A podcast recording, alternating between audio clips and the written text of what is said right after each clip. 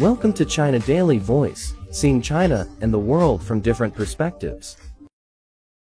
Firms bullish on scope of China market. Multinational enterprises are unwaveringly committed to the Chinese market and will keep investing in China as the country's pursuit of high-quality development and Chinese modernization are set to offer them more development opportunities, according to business executives and experts. The Chinese market has provided a conducive environment for growth of multinational enterprises as it steps up efforts to expand high-level opening up more business potential is unfolding for foreign investors, especially those in high-tech and advanced manufacturing sectors such as electronics, healthcare and life sciences, they said. Allan Gabor, president of science and technology company Merck China, said he believes in the marvelous China speed and the country's growth momentum, which is driven by unremitting efforts to embrace high-quality development through the Chinese path to modernization. Over the past decade, Merck has invested nearly 6 billion yuans, $820 million, in China. The country is the company's second largest market worldwide, with approximately 3 billion euros, $3.18 billion, in sales last year.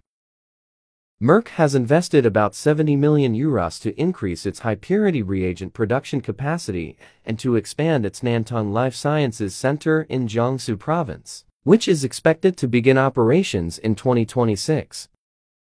It has also announced its Level Up growth plan to further invest at least 1 billion yuans in China by 2025 to enhance localized manufacturing, technology, and supply chain capabilities in the electronics sector.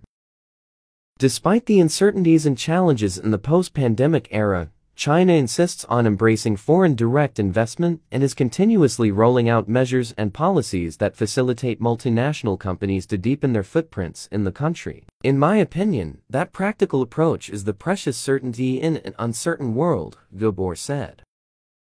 In its unique path to modernization, China has increasing needs in healthcare, high-quality food and drugs, solutions on environmental protection, and the digital economy. And Merck is in a sweet spot to continuously contribute with its innovative products and services, he added. Will Song, Global Senior Vice President of Johnson & Johnson and Chairman of the healthcare company's China division, said the Chinese market is increasingly becoming an important growth engine and innovation hub in the company's global business portfolios, and its long-term commitment to the Chinese market remains unchanged. We are pleased to see that China strives to create a first-class business environment that is market-oriented, rules-based, and internationalized, making greater efforts to attract foreign investment, and continuing to promote high-level opening up, Song said. He said his company believes that China's high-quality economic development will bring many diverse opportunities for multinational enterprises and it looks forward to the country's further opening up as well as its continuous emphasis on and recognition of innovation values. With its market size, economic resilience and population, China remains an important strategic market in Johnson & Johnson's global business portfolio. And we are here for the long term, he added. The number of newly established foreign invested enterprises in China reached 37,814 in the first three quarters, up 32.4% year on year. Data from the Ministry of Commerce showed on Friday. The structure and quality of foreign direct investment saw much improvement, even though FDI into the Chinese mainland in terms of actual use dropped 8.4% year on year to 919.97 billion yuans over the period. According to the data, FDI used in China's manufacturing sector amounted to 262.41 billion yuans during the January-September period, with an increase of 2.4% year on year. High-tech manufacturing saw remarkable growth of 12.8% year on year. Justin Yifu Lin, Dean of Peking University's Institute of New Structural Economics, said that the Chinese economy with strong endogenous strength from factors such as an enormous domestic market and increasing innovation capability, is well poised to rebound and show dynamic growth, making great contribution to global economic growth. Lin, who is a former senior vice president and chief economist of the World Bank, expects the Chinese economy to grow 5.5% or even 6% this year, and it will continue to be a key driver of global growth.